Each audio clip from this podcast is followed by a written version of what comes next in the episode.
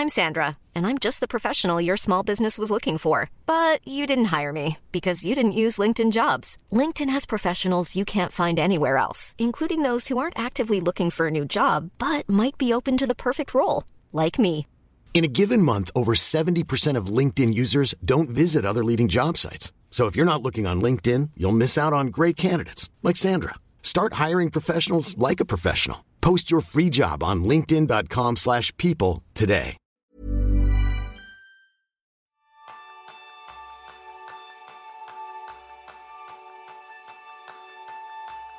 El estrés, la inseguridad, la ansiedad, el insomnio, la falta de concentración o el descontrol de tus emociones ocupan tu mente y te impiden dar lo mejor. Ese es el tema principal del programa de esta semana, donde aprenderás cómo entrenar el cerebro para sacarle el máximo partido con Ana Ibáñez. Y Ana es especialista en técnicas y tecnologías de neurociencia especializada en el alto rendimiento cerebral, es decir, es entrenadora de cerebros. Y realiza en sus centros Mind Studio entrenamientos para el alto rendimiento de adultos y niños. Y Ana tiene un currículo de lo más diverso e interesante, con sus estudios de ingeniería superior en química, una carrera anterior como nadadora de alto rendimiento, es piloto de helicóptero y ha construido y gestionado un hotel en la Patagonia chilena. Y además recientemente ha publicado su libro Sorprende a tu mente. Bienvenidos a un nuevo episodio de Kenso, el podcast donde descubrirás cómo vivir la efectividad para ser más feliz. Yo soy Jeroen Sánchez, aprendiz en no dejarme sorprender por las capacidades de mi mente. Y yo soy Kike Gonzalo, aprendiz en abrir posibilidades de mi mente. Bienvenida, Ana. Hola, muchas gracias. Encantada de estar con vosotros, Kike y Jerón. Es un auténtico placer porque hoy yo creo que vamos a salir todos con un pequeño entrenamiento, ¿verdad? Bueno, yo creo que si lo hacemos bien, efectivamente vamos a ir haciendo cositas que a tiempo real ya va entrenando nuestro cerebro y cambiando frecuencias. Oye, cómo me gusta esto de entrenar frecuencias. Pero me gustaría retrotraerme un poco al comienzo. Ana, ¿dónde empiezan tus primeros intereses ya cuando eras niña por el cerebro? ¿Qué era lo que encontrabas que te apasionaba de algo que normalmente no es un área en el que la gente diga, yo de mayor me quiero dedicar a saber cómo sacarle lo mejor a mi cerebro? Hmm. Sí, es una buena pregunta. Yo creo que empezó Quique cuando, bueno, yo cuando entrenaba, entrenaba mucho natación, bueno, mucho, muchas horas en piscina y luego en gimnasio. Y, en ese momento me daba cuenta claramente eh, que la diferencia no estaba en las horas que entrenaba, sino estaba en mi mente. Y esto desde muy jovencilla, yo creo que cada uno tenemos intereses. Hay a quien le interesa la, pintura, otros el fútbol, no sé. A mí me interesó siempre la mente de las personas, cómo hay gente que, que tiene facilidad para tomarse las cosas mejor, para estar más optimista, cómo hay gente que no, que parece que todo es un drama. Yo siempre fui muy sensible a eso. Entonces, em, creo que en el alto rendimiento deportivo esto se ve muy claro porque ves como la gente que llega y que gana medallas no solo por su parte física, sino que es sobre todo por su parte mental, es algo con lo que yo trabajo ahora. Y, esto a mí me causó siempre mucha curiosidad. Y debo decir que yo en esa época tenía, eh, tenía dificultades con llevar mi mente a los mejores estados a la hora de competir. Entonces eh, fue algo que me quedó dentro y yo después que estudié ingeniería y estudié otras cosas, pero siempre me he quedado con, muy, muy unida a, lo que es la investigación en neurociencia, a las mentes. Y, bueno, pues ya hubo un momento en el que me puse a estudiar de lleno en ello y es por lo que hace 16 años que ya me dedico a la neurociencia aplicada, además, de lleno. Oye, pues, ¿qué te parece si hacemos un pequeño viaje al pasado? Y tienes delante de ti a esa Ana con 14 años, con la experiencia de la Ana actual. ¿Qué mensaje le transmitirías para que empezara a darse cuenta que puede abrir su mente a llegar a sus mejores estados? Mira, una de las cosas que, de las que soy muy consciente ahora y que entonces le diría a esa Ana es que eh, tenemos que ser más conscientes de la energía que tenemos a lo largo del día eh, y, y, cómo esa energía, si nosotros la podemos llevar bien, nos damos cuenta de que hay momentos en los que tenemos que darlo todo y hay momentos en los que tenemos que descansar. Entonces, jugar más con qué tipo de energía tienes para utilizarla, de qué manera, hace que en vez de ir con mucha resistencia por la vida, vayas fluyendo más, te vayas escuchando más. Creo que esto en el deporte es muy importante. Yo lo hablo, yo, entreno a muchos deportistas ahora de élite a nivel cerebral y eso lo conversamos. O sea, le, le hago ser muy consciente de qué momentos son buenos para hacer lo físico y qué momentos tu cuerpo te está pidiendo que pares y que hagas un ejercicio que es más mental en ese caso. Yo creo que sabiendo eso, te quitas mucha resistencia y a esa Ana le hubiera venido muy bien, porque yo creo que estuvo al límite muchas veces, donde tenía que haber descansado más. Y cuando desde muy jóvenes, como pasa en los centros de alto rendimiento, llevamos al límite a personas que están desarrollando no solo su cuerpo, sino también su mente, ¿dónde están eh, esas zonas de peligro, esas zonas rojas que incluso algunos como padres podemos empezar a darnos cuenta de si estamos exigiendo demasiado? ¿Dónde podemos encontrar esas banderas que nos den la información?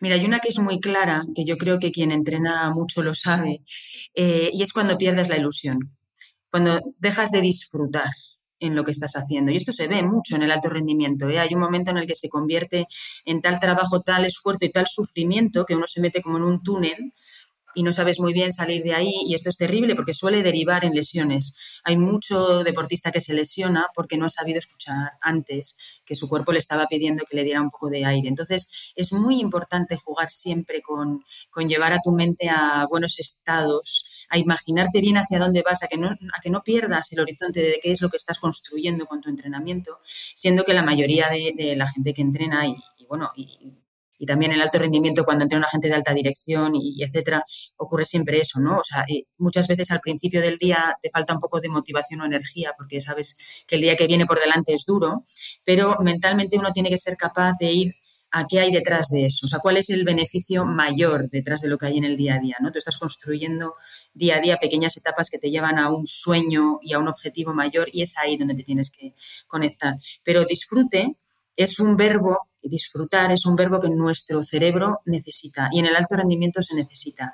Los estados de flow cerebrales, que, es el estado que se busca en el alto rendimiento, em, pues tienen que ver con que tu cerebro está disfrutando, con lo cual te quita resistencia y puedes ir eh, a conseguir más cosas con menos esfuerzo. Y eso es algo que, bueno, que se lee a nivel de frecuencias. Qué interesante porque al final Entiendo que esa experiencia dentro del alto rendimiento te da una serie de aprendizajes que has ido aplicando luego a lo largo de tu vida y hay un momento en que ya terminas, por así decirlo, eh, la natación. ¿Cómo afectó en ese momento decir, dejo el alto rendimiento y empiezo a buscar otros caminos distintos? Algo a lo que le has dedicado horas, como decías tú, esfuerzo, disfrutes también. Pero hay un momento en el que ya dices, he llegado hasta aquí y ahora comienza otro camino. ¿Cómo afecta eso a tu mente? Bueno, es una grandísima pregunta, Kike, porque ese es, ese es el gran salto al vacío que viven muchos deportistas, eh, que en mi caso no fue tan grande porque, porque yo no estaba siempre, aunque estuve en un alto, o sea, estuve en un nivel de competición que era importante, eh, yo nunca me planteé que iba a ser profesional de la natación. Entonces, para mí era una consecuencia lógica de que en el momento en que mi agenda ya no me permitía ir a la universidad y poder hacerlo bien, tenía que dejarlo, ¿no? Pero... Em, para mí fue una transición en la que el punto de partida era que yo lo había dejado de disfrutar bastante, lo del entrenamiento, y, quería ir por otro lado. Pero eh, fíjate que hasta el día de hoy agradezco muchísimo y para mí eh, cuando tengo a alguien que ha sido o que es deportista de alto nivel, yo lo admiro y lo valoro mucho porque sé que tienen una programación cerebral que es especial, que tienen una capacidad de esfuerzo que es especial, de saltar obstáculos, de, resiliencia, etcétera, que es, que es muy valiosa. Entonces yo ahora que acompaño en esas transiciones, eh, se lo hago ver y les bueno, veo que hay mucho talento ahí que, después es muy útil en muchos aspectos, así que eso me gusta mucho mostrarlo. Bueno, yo voy a ceder la palabra porque entramos en un momento vital en el que dos químicos habéis estudiado juntos, así que estas preguntas, Jerún, te las dejo para ti. Sí, yo también tengo un pasado como químico, pero como mínimo de, estudios. Bien. Que nunca he ejercido de químico, pero sí que queremos entrar un poco más en detalles. Tú hablas mucho de alto rendimiento y hemos hablado de deporte, pero en tu caso, ahora tu especialidad es el alto rendimiento cerebral. Y me gustaría saber primero, pues, si los puedes explicar en términos sencillos, ¿de qué, de qué significa este alto rendimiento cerebral? ¿No, ¿No funciona todo el cerebro siempre a tope? Sí, que pues nada, muy buena pregunta y me alegro que seas químico. Yo ejercí durante una época solo de ingeniería química en investigación y luego ya lo dejé. Eh, mira, para hacerlo como muy sencillo, tenemos que decir que eh, nuestro cerebro, que es un órgano electroquímico y que es muy flexible, o sea, lo primero que tenemos que saber es que es muy moldeable y que aprendemos mucho y eso vosotros lo conocéis muy bien porque os lo he oído decir muchas veces. Pero digamos que la imagen es como que nosotros, eh, nuestro cerebro fuera una radio que puede sintonizar distintas emisoras. Depende de la facilidad que tenga esta radio para sintonizar la emisora que necesitamos, funcionamos bien o no cerebralmente. Es decir, si tú eh, sintonizas fácil la emisora del dormir bien, es que tu cerebro puede ir fácilmente a unas frecuencias que se llaman delta, que son las del dormir bien. Y entonces eso eh, hace que tú duermas bien, si tienes esa facilidad, ¿no? que tu cerebro produzca ese tipo de frecuencias. En cambio, si necesitas concentrarte, necesitas que tu cerebro sintonice otra emisora que es la de las frecuencias beta, que es la de el poderte concentrar, o alfa, que son las de la calma. Entonces, cuando hablamos de alto rendimiento cerebral, lo que estamos pidiéndole al cerebro es que sepa cambiar muy bien de unas emisoras a otras en función de lo que necesita. Y ahora lo que se sabe es que estas frecuencias se pueden entrenar y es a lo que yo me dedico en mis centros Mind Studio. Eh, tú cuando llegas a entrenarte, no hace falta que sea para el alto rendimiento, eh, uno de, de los grandes objetivos que yo tengo es acercar esto a todo el mundo, desde niños a adultos. No hace falta tener dolencias ni nada, mm, ni, ser un deportista de élite. Eh, todos nos podemos entrenar, igual que todos podemos ir al gimnasio a entrenar nuestros músculos y nuestro cuerpo. Con la mente, con el cerebro ocurre igual. Em, y entonces, lo que se trata es de hacer que las personas puedan pasar de unos estados a otros de frecuencias cerebrales en función de lo que necesitan. Y claro, sí que es verdad que cuando tú vienes a entrenarte, hacemos una evaluación previa de síntomas y hay quien dice, oye, yo, yo duermo mal. Entonces lo que necesito es enseñarle a mi cerebro a dormir. Eh, o hay quien eh, tiene mucho estrés, ¿no? Esto es bastante habitual. Entonces necesitamos enseñarle a su cerebro para que no sintonice tanto el estrés y en cambio le lleve a otros estados. Eh, y así con todo. Y claro, en el alto rendimiento le enseñamos al cerebro una cosa que es muy particular y es que sea muy eficiente pero sintiendo mucha calma. Y eso es una cosa difícil de adquirir. Entonces ahí hay un entrenamiento que es más profundo, donde entrenamos unas áreas cerebrales que están relacionadas con el alto rendimiento una vez que tú ya has automatizado la actividad que haces en el alto rendimiento, ¿no? O sea, si, eres un corredor, tu cerebro ya ha automatizado lo que necesita para correr, entonces necesitamos que eso no le pida energía y en cambio que pueda em, eh, dejar esa energía para conectar otras áreas. Así que se trata un poco de eso, ¿se entiende más o menos? Más o menos, más o menos. Lo que yo sabía es que había estas frecuencias que, has observado para, por, ejemplo, identificar el estado de dormir de una persona de diferentes fases. Yo creo que eh, había técnicas de detectar estas frecuencias naturales en nuestro cerebro. Lo que no sabía es que podrías utilizar, y, si no me equivoco es lo que lo hacéis vosotros, las mismas frecuencias para poner al cerebro en este estado. No, no solo es observar, medir, sino es realmente estimular Claro. Mira, Jerón, ya que hay una cosa que es muy interesante saber y es cómo se descubrieron estos, eh, este tipo de entrenamiento cerebral. ¿Por qué? Porque, mira, los investigadores cuando estaban hace ya años, esto fue como en los años 70, que, bueno, que hace ya tiempo, eh, en los años 70 em, ellos cuando estaban leyendo sus frecuencias cerebrales con electrodos, es decir, tú te puedes poner unos sensores que se llaman electrodos y leen tu actividad eléctrica. Y ellos se dieron cuenta de que cuando leían su actividad eléctrica y miraban las gráficas, tenían colocados estos electrodos, al mirar las gráficas, las gráficas cambiaban y se mejoraban. Es decir, se optimizaban sus frecuencias solo por el hecho de estar mirando las gráficas. Entonces ellos dijeron, espera, un momento, es que nosotros mismos estamos alterando nuestras frecuencias. Entonces lo que se vio era que tú puedes entrenar a tu cerebro si le haces consciente de cómo está funcionando en el fondo. Entonces, ahora lo que se hace es trabajar en eso, leer frecuencias y hacer que tu cerebro mejore esas frecuencias. Y los cambios son, o sea, para aterrizarlo a lo que es en el día a día, mira, tú después de hacerte una sesión de entrenamiento cerebral, que es súper agradable de hacer, porque en el fondo te pones unos sensores, pero tú estás viendo una pantalla, eh, viendo una película de cine donde ocurren cosas de luz y de tamaño en la pantalla para que hagas el ejercicio, pero para ti es como que estás viendo una película. Bueno, pues eh, después de hacer la sesión uno nota eh, que, que, tienes más calma. O sea, dices, es que no ha cambiado nada, pero yo es como que me he quitado ruido mental tengo más calma, tengo más perspectiva. Bueno, lo que está ocurriendo. no es por la película. Y no es por la película. La temática podrías estar viendo una película en ruso que no te enteraras, que si, que si ves solamente es por, los cambios de luz que está ocurriendo. Y, bueno, pues eso, eh, lo que ves es que, es que te sientes mejor después de entrenarte. Qué interesante. Oye, hablando de tu libro, porque aquí has dado un alto salto, porque obviamente esto es lo que tú estás explicando, el entrenamiento cerebral, este tienes que hacerlo en el centro porque necesitas eh, unos aparatos específicos para poder hacerlo. No, es algo que se puede hacer solo en casa, ¿no? No, o sea, eh, trabajar con tus frecuencias, sí, directamente sí, yo os voy a explicar cómo. O sea, cuando quieres eh, hacerlo directamente con frecuencias es en, centros como Mind Studio, pero el libro se trata precisamente de acercar pautas concretas para que puedas también entrenarte desde casa. Sí. Perfecto. Primero, el, título, sorprenda a tu mente. Que no, a, primera vista, yo creo que, que es una otra manera, otra manera de decir que, mira, engaña a tu cerebro porque es más tonto que crees. Tú puedes estimularlo y, y moldearlo y tu, tu, cerebro no se entera de esto. ¿Qué, qué, pasa exactamente cuando sorprendemos a nuestro cerebro? Oye, Jerón, le podía haber puesto así, lo de tu cerebro es más tonto de lo que crees, a mí me encanta, es un lema buenísimo. Seguramente sería un bestseller también. sería bestseller. Yo, yo, lo que suelo decir es no te creas lo que te dice tu cerebro, o sea, no te creas nada de lo que estudiaste de que es un órgano perfecto, ni muchísimo menos. Nuestro cerebro es un órgano construcción eh, que podemos eh, cambiar mucho.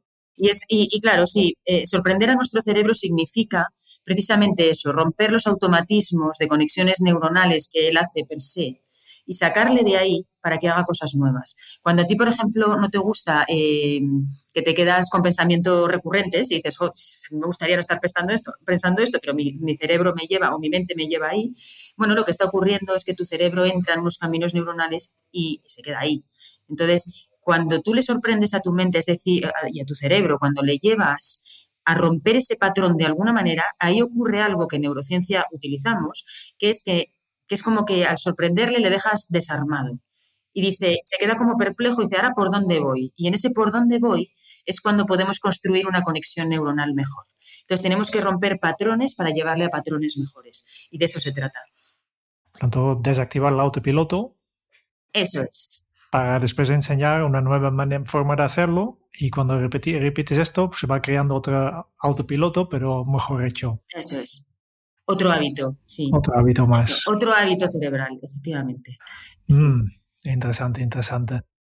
En tu libro hablas de, diferentes grandes problemáticas o dificultades que tienen los problemas y, y, cómo este de sorprender a tu mente puede ayudarte. Hay varios que, que seguramente todos son interesantes para todo el mundo, pero para nosotros, al menos para mí, que me dedica a esto del, del efectividad personal, el capítulo de la atención es lo que me llama más la atención, no sé por qué. Tal vez nos puedes dar una, eh, un ejemplo de una cosa concreta que podemos hacer para eh, entrenar nuestra mente a prestar más atención. Sí, genial. Y eso lo podemos hacer, mira, esta puede ser una pildorita que a tiempo real vamos a cambiar nuestro cerebro. Mirad, eh, la atención, a mí me fascina el tema de la atención, sobre todo porque veo a muchísima gente con problemas de atención y porque es algo que está afectando mucho a la juventud, ¿vale? Entonces, eh, lo primero que tenemos que saber es que atención tenemos todo el tiempo todos, lo que nos cuesta es la atención sostenida sobre algo. Y cuando a nuestro cerebro le queremos llevar a que atienda sostenidamente sobre algo, lo que le estamos pidiendo es bájale el volumen a todos los estímulos a todo el resto de estímulos y quédate solo con unos. Discrimina, le estamos diciendo. Por eso las personas que son muy creativas, que son muy sensitivas, que reciben mucha información, esto les cuesta más. Detrás del famoso déficit de atención, que en el libro le dedico un capítulo y lo pongo entre comillas porque estoy muy en contra, de eso podemos hablar luego, detrás del déficit de atención lo que nos ocurre es que tenemos mentes que perciben muchas cosas, tenemos inteligencias muy creativas y sensoriales, entonces hay que ayudarles para que bajen el nivel a todo lo demás. Entonces, mira, de una manera sencilla, lo primero que tenemos que saber es que para concentrarnos le estamos pidiendo un esfuerzo a nuestro cerebro. Nos cueste más o menos concentrarnos, siempre es un esfuerzo cerebral, porque le estamos pidiendo precisamente eso, que apague el resto de la realidad. Entonces ahí ocurren dos cosas que son curiosas. La primera es que necesitamos calma para que nuestro cerebro haga esto, porque cuando nuestro cerebro se calma, eh, es difícil concentrarse cuando estás en alerta, eso es muy difícil. ¿vale? O sea, para que te puedas concentrar necesitamos calma para que nuestro cerebro conecte la parte del córtex prefrontal que nos permite la concentración, que sobre todo está muy alojada, por lo que, por lo que nosotros vemos, está muy alojada en el frontal y prefrontal izquierdo. Esas áreas se conectan cuando tu cerebro está en calma y no se está llevando todo el riego cerebral, la amígdala y las partes de alerta, ¿vale? Entonces, necesitamos que tenga calma. ¿Cómo tener calma? Pues lo primero es no amenazarle mucho con te tienes que concentrar así y aquí y ahora. Entonces es bueno llevarle paulatinamente a la concentración. Algo que ayuda mucho porque es una transición que, bueno, igual vosotros esto que habéis leído muchos libros sobre ello, ahí me podéis, podéis decirme cuántos minutos pensáis vosotros que es, porque nosotros tenemos establecido que es entre 5 y 8 minutos lo que tu cerebro tarda en entrar en un estado de concentración, más o menos eh, profundo, desde que tú quieres empezar a concentrarte. Pero en esos 5 u 8 segundos es muy importante lo que pasa y yo lo que animo es a que te lo hagas fácil. Entonces, si te quieres concentrar, hazte una burbuja de concentración, lo fácil y en el fondo eh, pon, por ejemplo, una música que te ponga en un buen estado y cuando te vas a sentar a concentrarte, que siga sonando esa música, porque así le estás engañando a tu cerebro y no le estás diciendo te tienes que fastidiar y concentrar, sino que le estás permitiendo que entre de una manera más suave a la concentración. Eh, yo animo mucho a que haya elementos externos, que te enciendas una vela, que estés tomando un té caliente, algo que tu cerebro relacione con concentración. Eso es muy bueno. Y luego un ejercicio que es muy facilito, muy básico y que podemos hacer todos, es antes de concentrarte, pasa unos segundos haciendo un barrido con tus ojos por el lugar donde estás e ir nombrando objetos. O sea, si estás en una habitación, haces un barrido y entonces vas diciendo, miras algo, pues nada, ven ventana, silla, lámpara, mesa. Lo puedes hacer con el nombre del objeto o con los colores. Lo que le estás forzando a tu cerebro es a que entre en una atención que es más cerrada y donde está ya empezando a concentrarse. O sea, le estás trayendo ya sobre algo concreto, pero de una manera amable. Eh, también ayuda mucho, nuestro cerebro le molesta mucho lo abstracto y, eh, y él tiene dificultad en poner plazos. Nuestro cerebro le cuesta poner plazos. Entonces, si tú te dices a ti mismo, me voy a concentrar, si no lo acotas un poco más, tu cerebro piensa que le estás diciendo que te vas a tener que concentrar casi que para toda la vida. Entonces, está bien ponerle plazos y decirle, no, nos vamos a concentrar 10, 15 o 20 minutos o lo que tú quieras. Pero es bueno acotarlo. Si haces eso, tu cerebro va a mostrar mucha menos, mucha menos resistencia ¿no? para, para concentrarse. Bueno, yo se daba alguna pildorita. Qué bueno. se utiliza. Muy práctico, muy útil y, y me reconozco mucho en esto de, de, no obligar a tu mente, porque mi mente es, es la primera que es muy rebelde y cuando lo obliga, quiero obligarlo a algo, pues su mente no, no, va, no va a hacerlo, ¿no? Exactamente, a mí me pasa igual. sí, sí. Me gusta mucho este ritual. Gerón, ahora ah, que, leíste la parte de la, de la, atención y de la concentración, hay una cosa que a mí me parece muy interesante que saquemos también, que es la, utilidad y lo importante que es que podamos desenfocarnos. Fíjate que, que, nosotros, claro, eh, ligamos concentrarnos con estar haciendo algo bueno, ¿no? Con concentrarte, oye, pues concentrarte en algo concreto, en tus estudios, en tu trabajo, etcétera. Y posiblemente la desconcentración la estamos ligando con despistarnos y estar con el móvil. Sin embargo, eso no es desenfocarse, sino que es llevar la atención a otro lugar donde, bueno, donde, donde es un poco más difusa, ¿no? Sin embargo, el desenfoque, que es interesantísimo para nuestro cerebro, es dejarle vagar libremente por el mundo de ideas, que yo creo que eso vosotros lo conocéis bien también. Em, el, eh, de manera eh, consciente, obligarte a mm, poner una música eh, o dar un paseo e irte al mundo de ideas y permitirte volar, eh, eso es importantísimo. Cuando tú te permites un periodo de eso, después tu cerebro te premia con muchas más ideas y con, más capacidad de concentrarte. Entonces, yo en el libro pongo una frase que es, seguro que en tu vida has oído muchas veces, concéntrate, pero muy pocas veces has oído, desconcéntrate. Y el desconcentrarse es muy interesante. Sí, sí, yo creo que es, es justo un tema muy actual porque ya no tenemos tiempo para aburrirnos y obviamente la, el problema no es aburrirnos, que este, justo en este tema hemos hablado con nuestra última invitada, que es especialista en, aburrimiento. Y dejarlo muy claro, aburrirse no es el objetivo, pero ocupar todo, todo el día y siempre estar concentrado en algo tampoco. ¿no? Es, Hay un valor intrínseco en, en este, este estado de, de, desenfoque. No solo es para cargar las pilas, ¿no? pero eh, hay procesos cerebrales que realmente aportan nuevas ideas y el ejemplo que siempre pongo es los momentos bajar de la ducha. ¿no? Es justo cuando estás en la ducha, cuando no estás enfocado en nada, es cuando salen estas buenas ideas. Sí, es que es tal cual, ¿eh? Son momentos donde, aparecen otro tipo de frecuencias. En este caso, cuando uno se deja llevar, aparecen más frecuencias alfa. Alfa son las frecuencias que casi todo el mundo conoce porque son las que se asocian a la meditación o, a hacer algo muy placentero.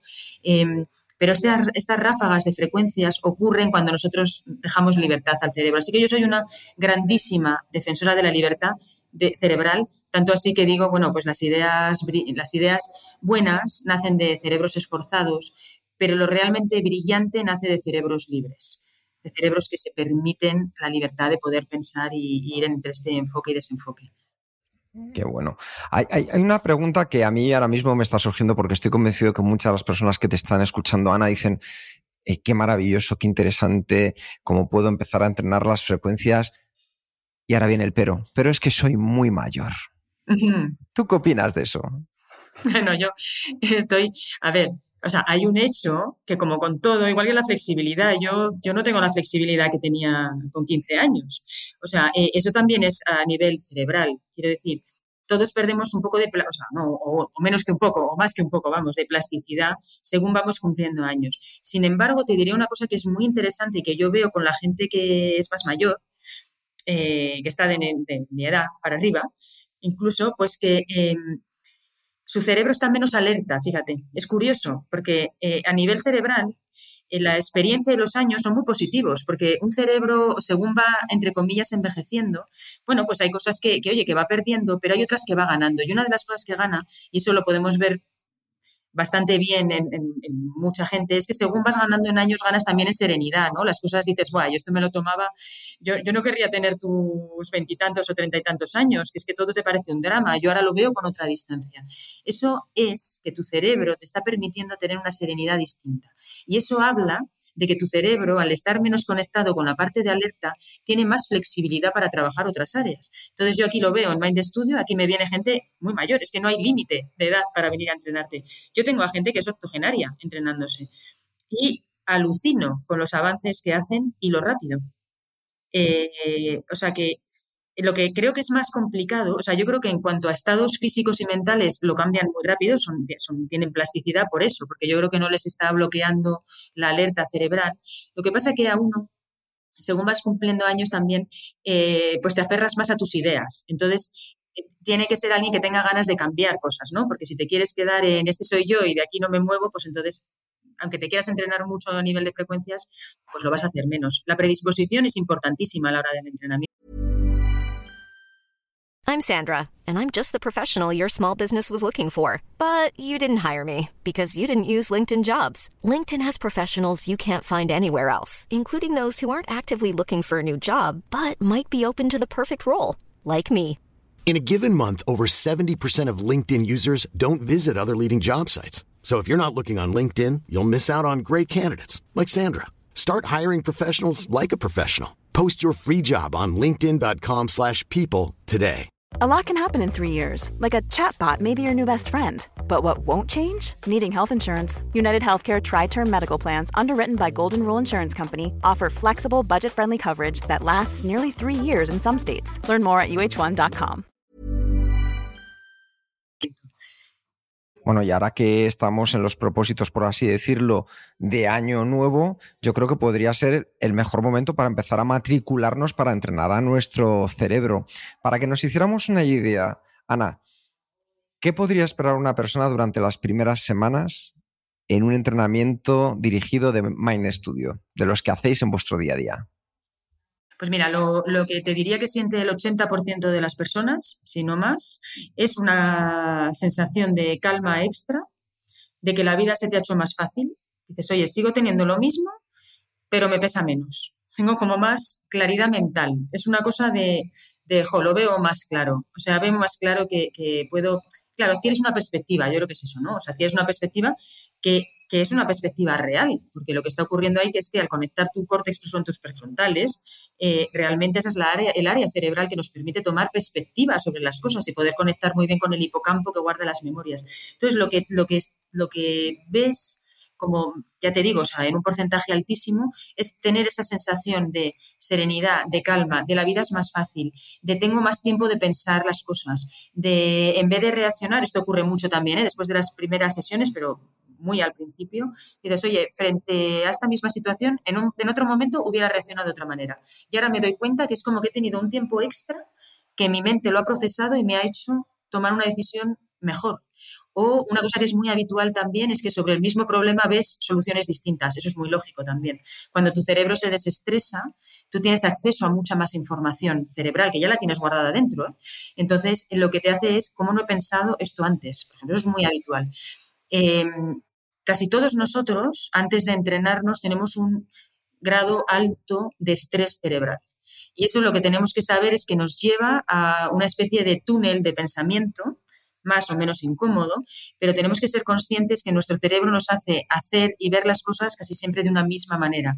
Cuando te entrenas, al principio empiezas a notar que eso se ha abierto. O sea, dices, uy, veo más cosas y percibo más cosas. Y algo que, que ocurre también en un porcentaje altísimo las primeras sesiones es que duermes mejor porque al bajarle tanta tensión cerebral, eh, duermes mejor. O sea, es, eso es casi inmediato en la mayoría de los casos, salvo en casos donde hay eh, alguna situación traumática, que es lo que está alterando el sueño, con lo cual tenemos que hacer unas sesiones que son más específicas, pero el general de las personas, cuando te entrenas, eh, un efecto inmediato es dormir mejor.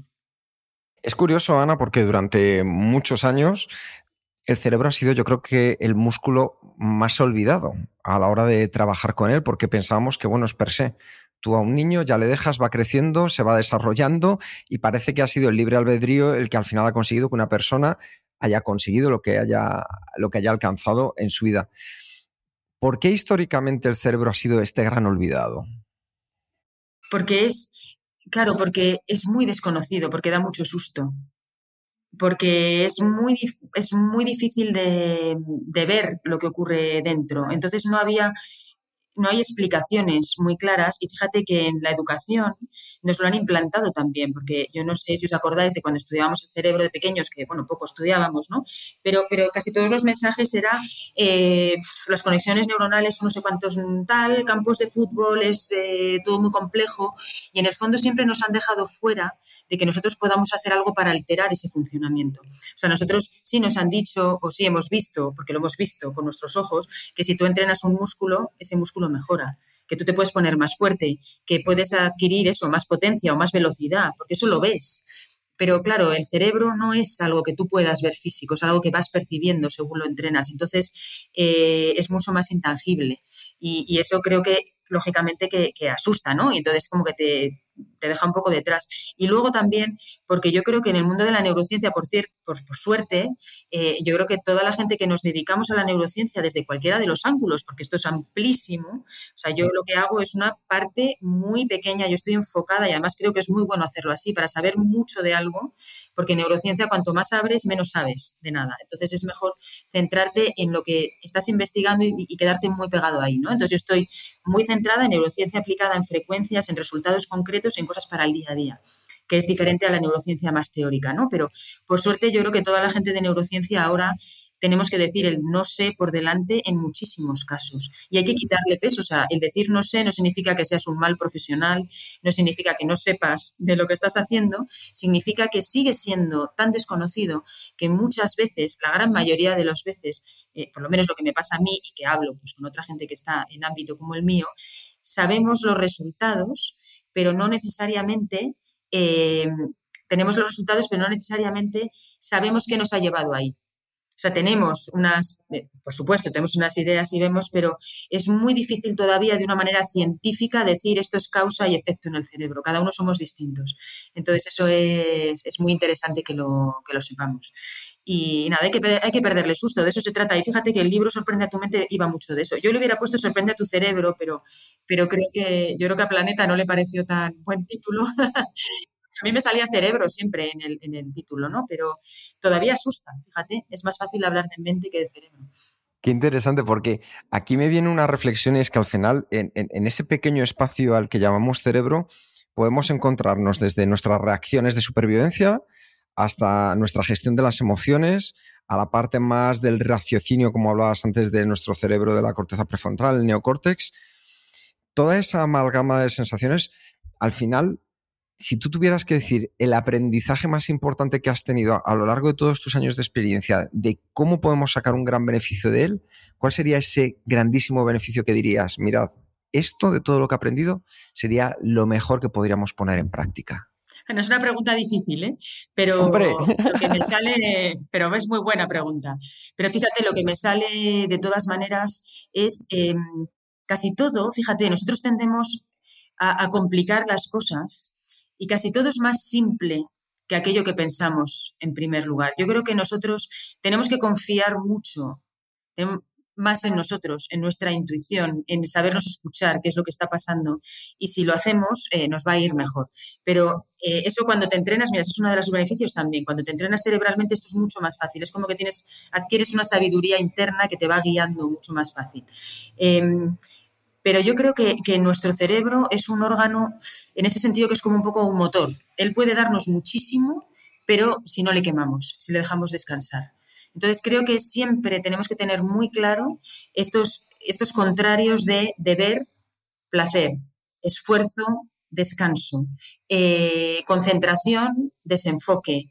Eh, y, aceptar como válido y como normal y biológico y necesario, el, por ejemplo, estados de ánimo positivos, los que se llaman positivos porque son más agradables de sentir, ¿no? Estados de ánimo negativos. O sea, tenemos que poner estos contrarios, aceptarlos como que son parte de la vida y, no asustarnos por estar entre los dos. Porque lo que es natural a la biología es buscar la homeostasis siempre, es el equilibrio, nuestro cerebro igual. Entonces, ¿por qué estamos sufriendo tanto ahora cerebralmente como sociedad? Porque es que se nos ha olvidado, eh, aunque nos parezca mentira, se nos ha olvidado descansar cerebralmente. Estamos sometiendo sostenidamente a nuestro cerebro a un esfuerzo, aunque no nos parezca. Pero pero lo estamos haciendo. Se nos ha olvidado lo que son los tiempos de descanso, lo que es el poder. Nosotros estamos hechos para estar en la naturaleza, estamos hechos para conectarnos con otro tipo de frecuencias que nos limpian ese estrés, que nos quita la carga alostática. Se nos está olvidando eso. Entonces, eh, la gran mayoría, yo lo veo, ¿eh? de las problemáticas que existen a nivel cerebral es porque tenemos nuestros cerebros al límite. Tenemos que llevarle a mejores estados. Y ahí, para dar una herramienta que nos sirva, yo una cosa que, digo que es muy positiva en el día a día es em, imaginarnos eh, que, nuestro cerebro tiene como una balanza, en uno de los platillos de la balanza pone deber y en el otro pone placer. Nosotros nos vamos a sentir bien mentalmente y nuestro cerebro va a estar bien cuando estos platillos están bastante equilibrados. Si uno se cae mucho y nosotros solemos poner más en el del deber en nuestra sociedad, y, en nuestras edades, además, si nosotros cargamos mucho nuestro platillo del deber y no estamos poniendo cosas en el del placer, pero placer significa darle espacios de distensión a nuestro cerebro sin un objetivo concreto. Nuestro cerebro, siempre que hay un objetivo detrás de lo que hacemos, no está en descanso, está trabajando por ese objetivo. O sea, el descansar a nivel cerebral es es realmente descansar, es quedarte sin hacer nada, es escuchar una música que te, transporta, es darte ese paseo, es estar en el agua, es darte una ducha, es hacer algo que no tiene un objetivo concreto, o es ver una serie de televisión o leer un libro, pero que te produce, em, que te produce satisfacción y, no hay un objetivo detrás. Si nosotros metemos esos, yo diría que no menos de 20 minutos de esos de ese placer en el platillo en nuestro día a día, estamos contrarrestando ya mucho al deber que nos exigimos. Y creo que ser conscientes de eso, que fíjate que lo ligo con lo que hablábamos de mi época en, el deporte, que lo que yo le diría a esa Ana es, oye, ten cuidado, no lo hagas solo desde el esfuerzo, tienes que meter más descanso y disfrute en lo que haces. Y eso es básico, básico. Queda claro que obviamente un problema en la sociedad que hay una tendencia en la sociedad de apretar mucho, de trabajar mucho, de no descansar mucho no se puede solucionar simplemente con una sesión de entrenamiento cerebral. Si, si tenías una, la posibilidad de, hacer un, cambio en la sociedad, de cambiar la sociedad en un, aspecto, ¿qué cambiarías? Yo le abriría, eh, bueno, yo le quitaría miedo. Creo que quitarle miedo a la sociedad es el mejor regalo que le podemos hacer. En general. Y creo que eso es, una, es algo que podemos hacer todos nosotros con las personas que tenemos alrededor. ¿De dónde vienen nuestros mensajes? ¿Les estamos dando miedo o les estamos dando alas? Y eso es muy importante de, saber. Sí, yo ese sería el gran, el gran regalo. Nuestro cerebro, además, desde el miedo, desde la alerta, eh, apaga la, gran, las grandes áreas más interesantes, más sofisticadas, que nos llevan más lejos, las apaga desde el miedo. Sí, haría eso. Y para llevarlo a la práctica, una persona que está escuchando, ¿qué puede hacer para quitar el miedo? Ah, muy bien. Pues mira, em, o sea, de manera práctica, nosotros tenemos miedo porque nuestro cerebro tiende por supervivencia a llevarnos al peor de los escenarios. O sea, no se nos tiene que olvidar que nuestro cerebro se encarga, esta máquina tan compleja que estudiábamos, de lo que se encarga es de nuestra supervivencia. El que seamos, que lo pasemos bien, que seamos felices o no, no es una prioridad a nivel cerebral. La prioridad es supervivencia. Entonces él está muy sensible ante la alerta del exterior. Entonces, tenemos que desconfiar de los pensamientos de alerta y negativos que recibimos. O sea, cuando tú vas a afrontar un hecho, quiero que pares y que te mires y cuando te estás diciendo cosas de, uff, esto no sé si soy capaz o tal, porque fíjate, mira, ahí pasa una cosa, muchas veces algo te ilusiona, te sientes capaz, te vienes arriba y luego te vas por la noche a dormir y dices, pero ¿en qué estaba yo pensando? Y empiezas tú mismo a desmontarte el castillo que ya te habías hecho en la cabeza, ¿no? Porque dices, Buah, esto va a ser más complicado, no sé si soy capaz. Bueno, ahí es donde quiero que pares. Ese es tu cerebro metiéndote miedo.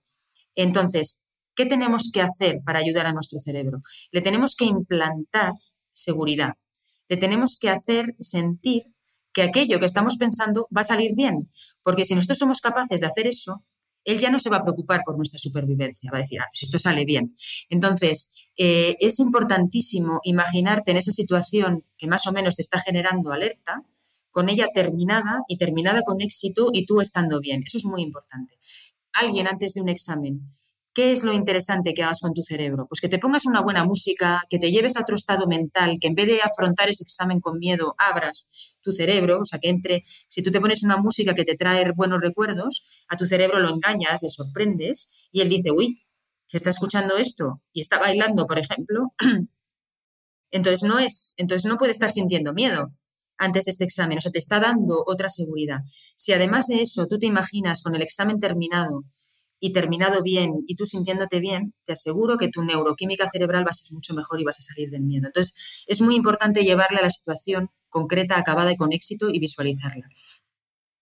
Porque la, visualización, Ana, por lo que comentas al final, no me gusta utilizar este verbo, ¿no? Pero es, en cierto modo, engañar a nuestro cerebro para que empiece a sentir que eso lo podemos hacer real y que sienta como que incluso ya es real. ¿Cómo podemos transformarlo en nuestro día a día? Es decir, aplicarlo ya no solo entiendo a esos grandes deportistas que visualizan cruzándose la meta, ganando, colgándose la medalla de oro, sino personas del día a día, ¿cómo pueden aplicar esa visualización de una manera práctica y sencilla? Sí, y bueno, a mí no me molesta aquí que, lo llames engañar al cerebro porque efectivamente lo estamos haciendo, ¿eh? Y está bien. Mira, una de las cosas que nuestro cerebro no puede diferenciar, y esto se estudia porque en imágenes de resonancia magnética funcional se llama, o sea, te meten dentro de una máquina que puede hacerte imágenes de tu cerebro, lo que ves es que se activan las mismas áreas cuando estás haciendo algo y cuando lo estás imaginando de una manera muy vívida, si metes todos tus sentidos en ello. Entonces, estamos engañando a nuestro cerebro, efectivamente, porque estamos imaginando una situación que no ha ocurrido, pero que si tú eres capaz de poner tus sentidos dentro, tu cerebro no sabe diferenciar si es real o no. Pero fíjate que en el día a día algo que, que es todavía mejor es hacernos una especie de botiquín o de maletín con sensaciones. O sea, es muy bueno transportarte, hacer el ejercicio de cerrar los ojos y decir, mira, voy a tener dentro de mi maletín la sensación, las que vienen muy bien es tener la sensación de calma, a pesar de que fuera estén pasando muchas cosas, yo voy a meterme la sensación de calma, la de concentración es muy útil, eh, y la de alegría, buen estado de ánimo, y también la de seguridad, por ejemplo, seguridad, orgullo en uno mismo, el tal. Bueno, ¿cómo hacemos esto? Para que cada uno de nosotros podamos generar esta, estas burbujas o estos estados, tenemos que hacer un ejercicio de, viene muy bien, cerrar los ojos, te puedes poner una música que busque el estado que estás deseando implantar en tu cerebro, entonces si es el de calma, puedes buscar una canción que a ti te calme, cierras los ojos, te pones esa canción y te vas mentalmente a una situación en la que tú estás en calma y lo estás sintiendo y haces un barrido sensorial en el que te vuelves a meter en esa situación y dices, mira, tengo esto en calma y respiro, te acompañas de la respiración, etcétera. Entonces vuelves a recrear eso y tú te haces muy consciente, de una manera muy consciente, te vas quedando con esas sensaciones. Es como que las imprimes dentro de ti. Yo sé que esto suena un poco abstracto, pero cuando lo haces eh, es muy positivo y a veces si te cuesta hacerlo solo es bueno hacerlo en grupo o acompañado de alguien que te lo haga. Nosotros en Mind Studio eh, cuando tenemos que hacer esto, lo hacemos porque acompañándolo con alguien te es más fácil hacerlo, pero lo podemos hacer todos en nuestra casa. ¿eh? Entonces, cuando tú revives en ti un momento ya vivido donde sentías calma, otro momento donde sentías concentración. Esta, este, este, esta sensación tan agradable de concentración cuando estás fluyendo, que la hemos tenido todos alguna vez, ¿no? que estás ahí como realmente inmerso, se te ha olvidado todo. Si tú eres capaz de volver a evocar en ti esa sensación, tu cerebro empieza a construir esa neuroquímica otra vez. Em, orgullo o seguridad en uno mismo, es muy bueno ir a un momento que tú ya has vivido, donde estabas, estos momentos que hemos tenido eureka maravillosos que dices, bueno, pero qué buena soy o qué bueno soy, ¿no? Esos momentos son oro a nivel cerebral, porque si tú te preocupas de llevarte a esa visualización, estás implantando una vez más esa memoria en tu hipocampo. Entonces, en el momento ¿para qué hacemos esto? ¿no? Porque el momento en el que tú quieres apelar a esto, tú imagínate que tienes que hacer algo, un reto, y frente a ese reto te sientes chiquitito, pues lo que yo quiero ahí es que digas, no, yo me voy a mi maletín y voy a sacar mi momento de seguridad. Entonces, voy a cerrar los ojos, me voy a conectar y me voy a demostrar, y sobre todo le voy a demostrar a mi cerebro que ya hubo momentos en los que me exigía ser grande, yo me sentía así, y que salieron bien. ¿Y cómo me sentía yo después de esto? Me sentía grande, orgulloso. O sea, por esto mi cerebro ya ha pasado. Entonces, cuando tú le implantas otra vez esa imagen, le estás haciendo un puente a tu cerebro para que te pueda llevar a esos estados. Por eso es tan importante sacar la información que ya tenemos dentro, desempolvarla y sacarla a la luz, porque nuestro cerebro tiene la tendencia a sacar a la luz lo que ha sido negativo porque una vez más busca la supervivencia, no necesariamente saca lo positivo. Esa nos tenemos que encargar nosotros de hacerlo y eso es, eso es algo que es muy importante saberlo. Oye, Ana, eh, quiero volver atrás un poco porque antes has mencionado, mm, has hablado un poco sobre qué nos han enseñado a nosotros sobre cómo funciona la mente y qué es la mente y justo en este momento estaba pensando en lo que me ha explicado a mí sobre la mente. Y yo me recuerdo que mi profe estaba muy convencido que la mente, el cerebro crece hasta la adolescencia más o nada, y entonces a partir de entonces se acaba todo, y cuando se muere una neurona, pues eh, no, nunca la recuperas. Hoy en día sabemos un poco mejor, sabemos sobre la neuroplasticidad, sabemos que eh, el cerebro continúa avanzando. Tú has dicho que tienes gente bastante mayor que están entrenando tu cerebro. Y, haciendo esta reflexión venían, venían, dos preguntas. Una seguramente que, que es capaz de, de, contestar muy rápido, porque yo creo que hoy en día nos hemos cambiado al otro extremo. pensamos que la posibilidad de cambio es infinito, ¿no? Con estas frases de si quieres, puedes, todo es cuestión de actitud. Eh, y por eso quería preguntarte, vale, pues seguro que no hay una parte de nuestra personalidad, el temperamento, que es de origen biológico y no podemos cambiar. Y por tanto, ¿cuál es este rol que, juega la, genética en el rendimiento cerebral? Y para mí más, interesante, hoy en día, ¿cuál es el mayor mito o malentendido sobre la neurociencia que, te gustaría aclarar? Mm, bueno, tiene que ver con lo que estás diciendo, Jerón. O sea que al final es igual, mira, yo creo que la analogía con el cuerpo es muy buena en estos casos. O sea, no le puedes pedir a tu cuerpo más allá de lo que dentro de lo que eres mm, vas a poder desarrollar, que es mucho, ¿eh? O sea, es mucho lo que vas a poder desarrollar si haces bien tus ejercicios físicos. Pues con el cerebro yo creo que ocurre lo mismo. O sea, dentro de un margen todos tenemos, además se ve clara, y todos, o sea, cuando, cuando te conoces, ves que hay áreas y cosas que se te dan mejor que otras. Entonces tú vas a tener un margen de mejora en todas, lógicamente en aquello que de por sí, que por genética ya traes bien, ahí vas a poder brillar mucho más y en el resto vas a hacer avances. Pero sí, yo también estoy en contra de, la psicología positiva de imagínatelo y vas a alcanzar lo que quieras. Pues porque no, efectivamente, no es verdad. Lo que pasa es que lo que sí es verdad, y así es algo que a mí me, gusta mucho, es que eh, en ese camino de mejora uno se puede sorprender tanto con las cosas que no sabías que tenías, pero que vas adquiriendo, y son pequeñas cosas, ¿eh? no tiene por qué ser cosas extraordinarias, pero te das cuenta de que el bienestar, la satisfacción y la felicidad, la felicidad de tu día a día te la dan muy pequeñas cosas, y una de ellas es el darte cuenta de, ah, pues mira, lo que sí puedo ser es más flexible frente a las, a las a las cosas que me, que, me, que me, sacan un poco de mi, de mi lugar, ¿no? En el día a día, las cosas que yo no espero y que el día a día me obliga a vivir y, y, las cosas negativas que aparecen en mi vida que yo no he elegido, bueno, pues frente a eso, antes igual pensaba que, tenía que sufrirlas mucho más y ahora me doy cuenta de que yo tengo mucha más posibilidad de vivirlo de maneras distintas, que mi cerebro sí que es flexible y le puede dar significados distintos y soluciones distintas y eso nos pasa a todos. Entonces, solo con adquirir eso, creo que ya entramos en algo que es súper positivo del que todos nos, nos beneficiamos. Yo, mira, una cosa también que veo y que, que es interesante saber, cuando un cerebro es excelente, excelente en algo, es decir, muy por encima de lo normal, es un cerebro que no está equilibrado. Es decir, si tú tienes una persona que tiene una capacidad insólita para concentrarse, para ligar ideas, para enfocarse muchísimo, para tener tal, bueno, pues obviamente está utilizando tanto ese área cerebral que está muy localizado en el hemisferio izquierdo, que le cuesta, seguro, bueno, yo lo veo, le cuesta la parte emocional, le cuesta la parte de relación con otras personas, la parte de sociabilización, ese ya no es un fuerte es una debilidad que la puede trabajar más o menos. O sea, nuestro cerebro tiene que elegir, lo mejor es estar, salvo, oye, en el alto rendimiento, pues eh, hay veces que le tienes que enseñar a tu cerebro a, irse a un extremo por un tiempo determinado, ¿no? Pero lo ideal es estar más o menos igualadito. Y ahora que ya hemos desmitificado esta parte de, nuestra educación, eh, quiero pensar sobre tu opinión sobre la actualidad. ¿Qué está pasando últimamente? ¿Qué avances recientes has visto en la neurociencia que, más te han emocionado?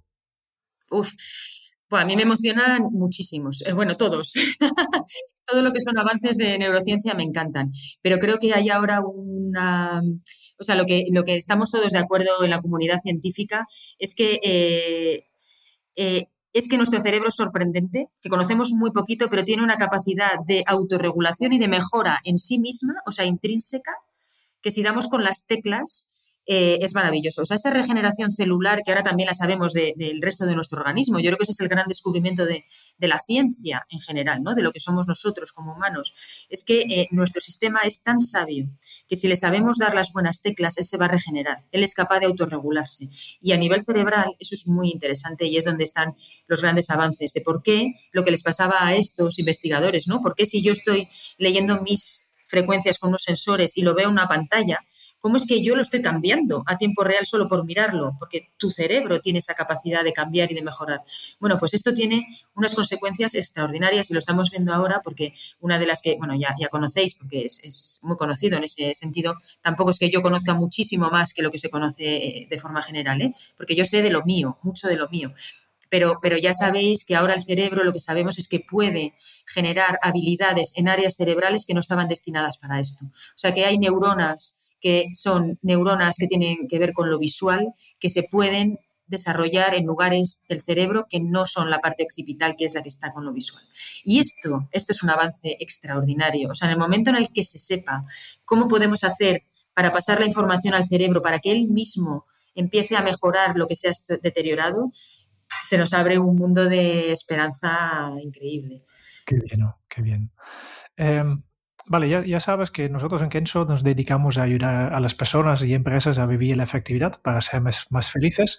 Y como este es nuestro punto fuerte, siempre que estamos desarrollando este punto, tal como tú has explicado, y queremos también aprender de ti. ¿Cuál es tu mejor hábito productivo? Mi mejor hábito productivo, a ver, em, yo creo que es conocer mis energías, lo que os decía antes. Eso yo lo aprendí ya después de haberlo sufrido. Yo conozco muy bien qué momento del día es cuando tengo que hacer una cosa u otra, cuál es el momento de concentrarme y cuándo estoy perdiendo el tiempo y es momento de hacer otra cosa. Y de cuándo puedo, ser, puedo, puedo tener buenas ideas y cuándo no van a venir esas buenas ideas. Sí. Un gran superpoder. Y para un salto, tengo una pregunta para ti que te dejó nuestro último invitado, José Farros, en el episodio 286. Y su pregunta para ti es, ¿qué es lo que más te aburre en esta vida? Eh, ¿Qué es lo que más me aburre en esta vida? A ver, em, a mí me aburre... Eh, a me aburre lo aburrido. ¿Por qué? Porque, a ver, a mí me aburre em, o, me tira tan para abajo que, me apaga quién soy yo la falta de esperanza, el, conformarse, el, el, decir, pues estoy medio mal y me voy a quedar aquí. Eso no tiene nada que ver conmigo. O sea, estoy, es que lo vivo en el día a día. O sea, disfruto tanto de la capacidad de cambio que tenemos todos, que me aburre soberanamente alguien que me obligue a perder la libertad y quedarme de una manera por largo tiempo. Me aburre. Se te nota. Eh, y para continuar la cadena, ¿qué le preguntarías al próximo invitado o la próxima invitada de este podcast? Ah, mira. Em, ¿Qué le preguntaría? ¿Qué le preguntaría? Em, eh, le preguntaría qué miedos ha superado y qué se beneficia de ello, qué, miedo ha superado y que ha visto que su vida mejora por eso, para que nos inspiremos los demás, que tenemos que quitar mucho miedo. Muy bien, muy buena pregunta. Eh, nosotros tenemos 10 preguntas más para ti, que son las preguntas del cuestionario Kenso, las 10 preguntas rápidas que hacemos a todos nuestros invitados y invitadas.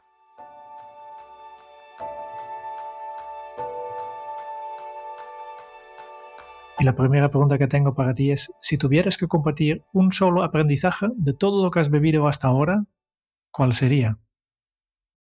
Em, em, elige siempre entre el miedo y el amor, entre el...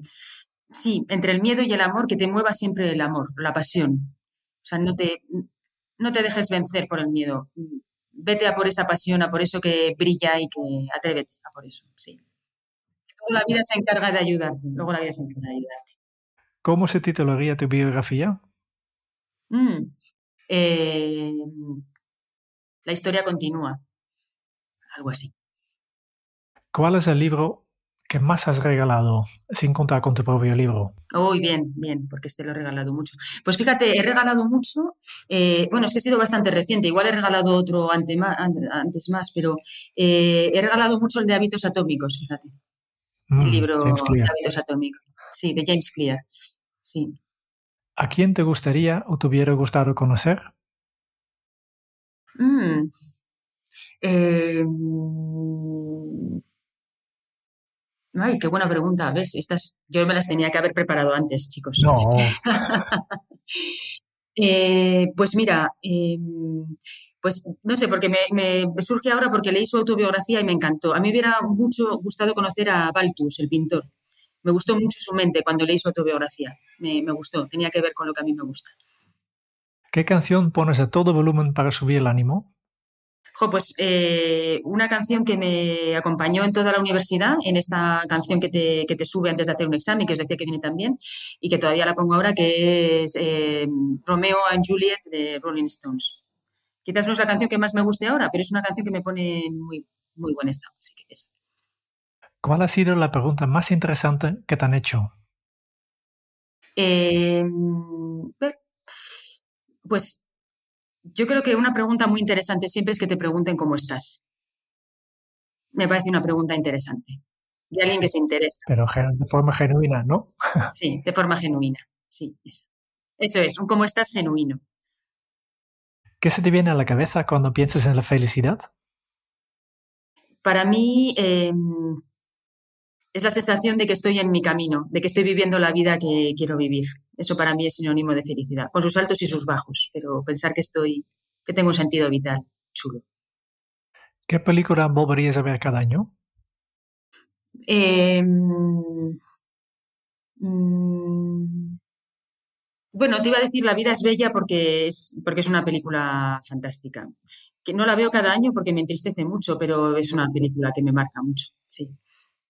Muy bien. Y la última pregunta. Si tuvieras que dejar un mensaje en una cápsula para tu yo del futuro, ¿qué te dirías? Mm, me diría, mm, pues mira, para un propósito de intenciones, me diría seguro que me caes bien. Porque yo creo que si me digo eso, será que voy a seguir haciendo cosas para, para gustarme en el futuro. Gran mensaje.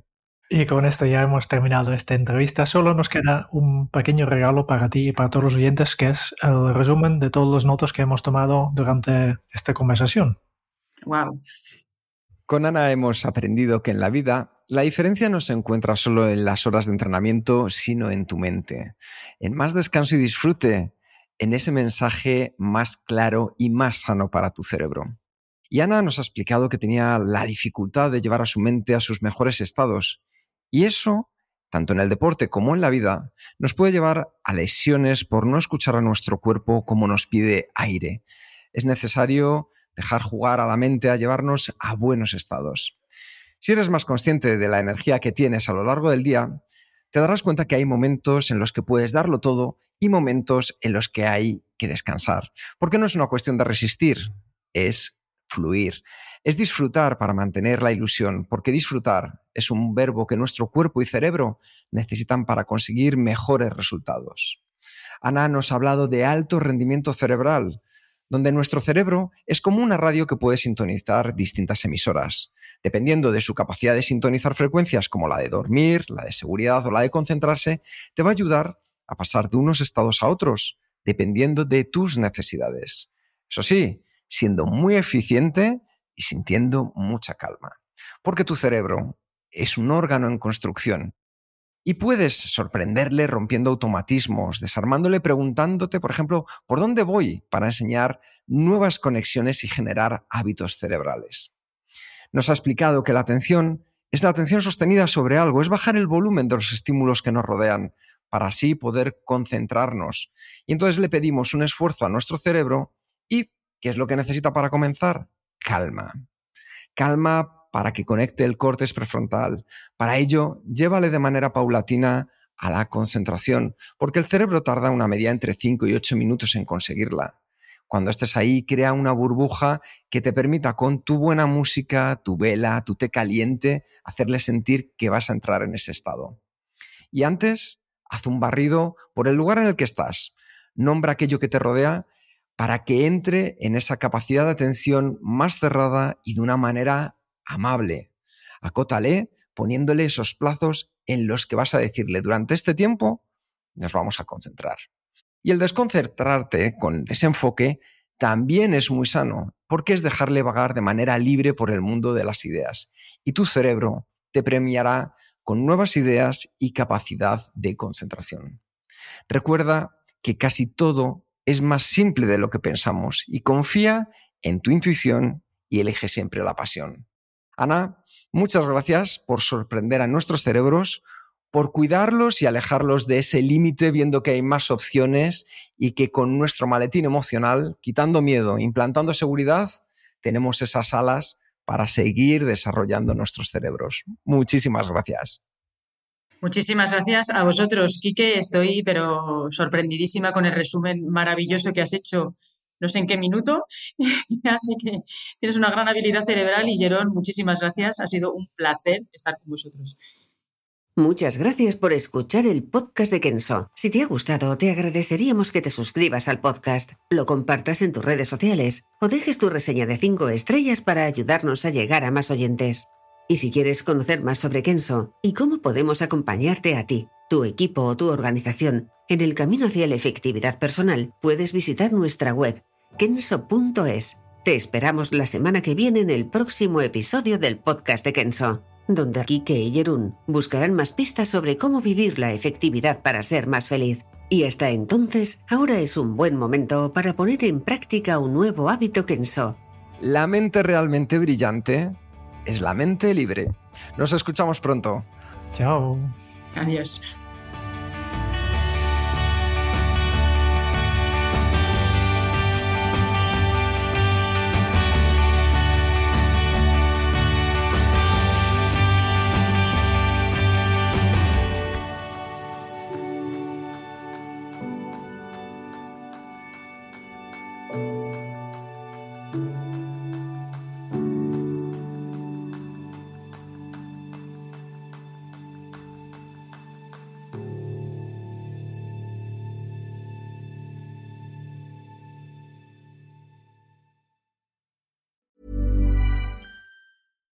When we're on a budget, we still deserve nice things. Quince is a place to scoop up stunning high end goods for 50 to 80% less than similar brands. They have buttery soft cashmere sweaters starting at $50, luxurious Italian leather bags, and so much more. Plus, Quince only works with factories that use safe, ethical, and responsible manufacturing. Get the high-end goods you'll love without the high price tag with Quince. Go to quince.com/style for free shipping and 365-day returns.